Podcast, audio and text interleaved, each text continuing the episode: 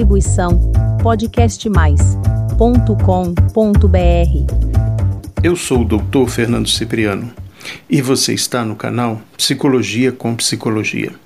O assunto de hoje refere-se a um tema psicológico, já que neste canal, o nosso canal, diversos temas do comportamento humano e da manifestação das atividades humanas são abordados.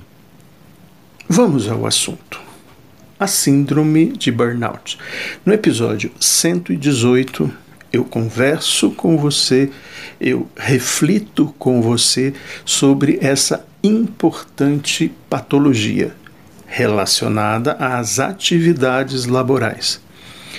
Você fez perguntas, você comentou, você trouxe várias considerações. A partir de uma consideração, criei o podcast de hoje. Darei o nome a ela, a nossa ouvinte de Maria Clara, e ela escreve de forma objetiva, direta e intensa: Eu sofro no trabalho. Ponto. Fiquei comovido. Vou conversar um pouco com você, Maria Clara. Precisamos identificar se o sofrimento que você relata é normal ou patológico.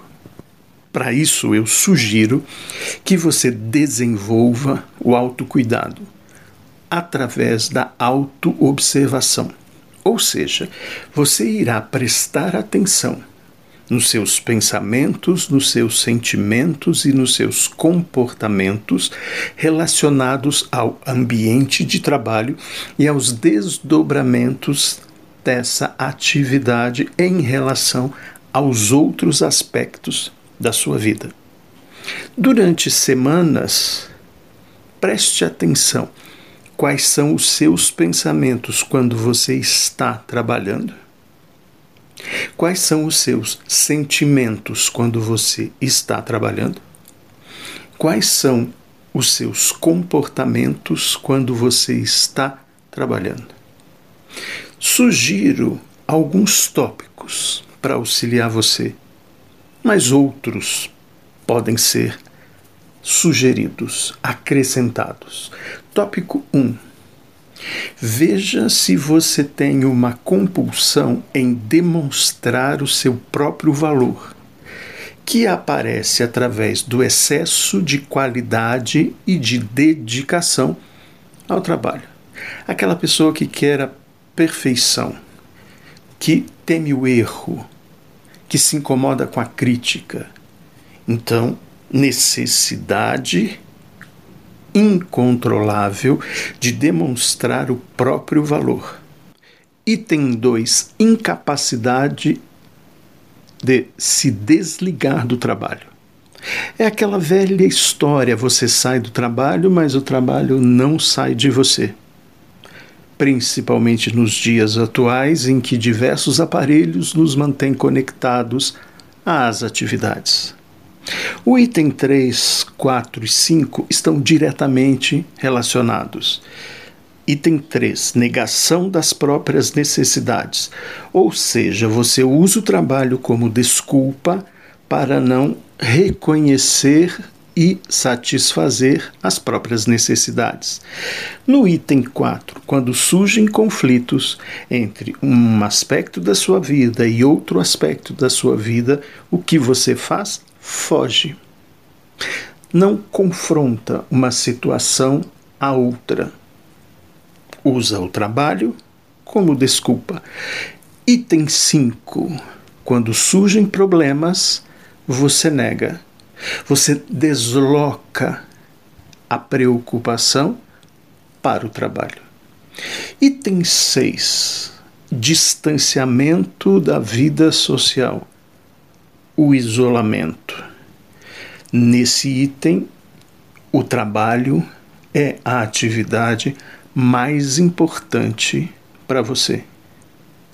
Item 7. Mudanças estranhas de comportamento surgem deboche, ironia, agressividade, irritabilidade, pessimismo, desânimo e, por fim, o item 8, a despersonalização. Você percebe que não vive a própria vida. Maria Clara, esses são os itens para ajudá-la na autoobservação, no autocuidado. E o próximo passo, depois de semanas prestando atenção nos seus pensamentos, sentimentos e comportamentos, é escolher alguém da sua mais absoluta confiança, alguém que lhe queira bem, tanto quanto você queira bem essa pessoa. Chame essa pessoa e diga a ela que você precisa conversar, que você precisa relatar uma dificuldade, um momento difícil da sua vida. Mas diga a ela para não opinar, para não dar palpites. Você quer apenas ser ouvida para conseguir organizar as suas ideias. Ensine esse amigo a ouvir você.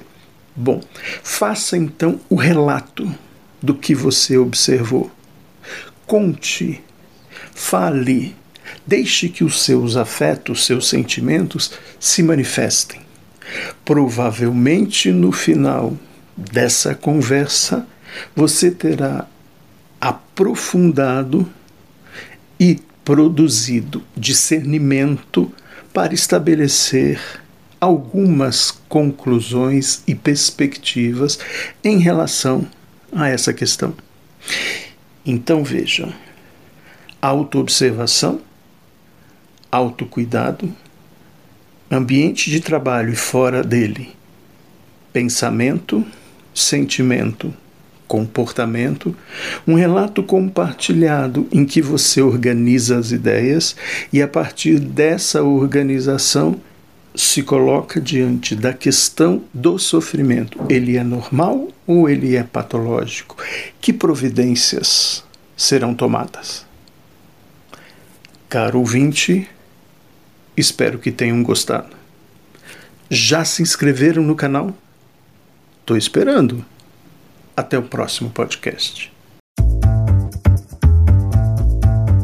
Distribuição podcastmais.com.br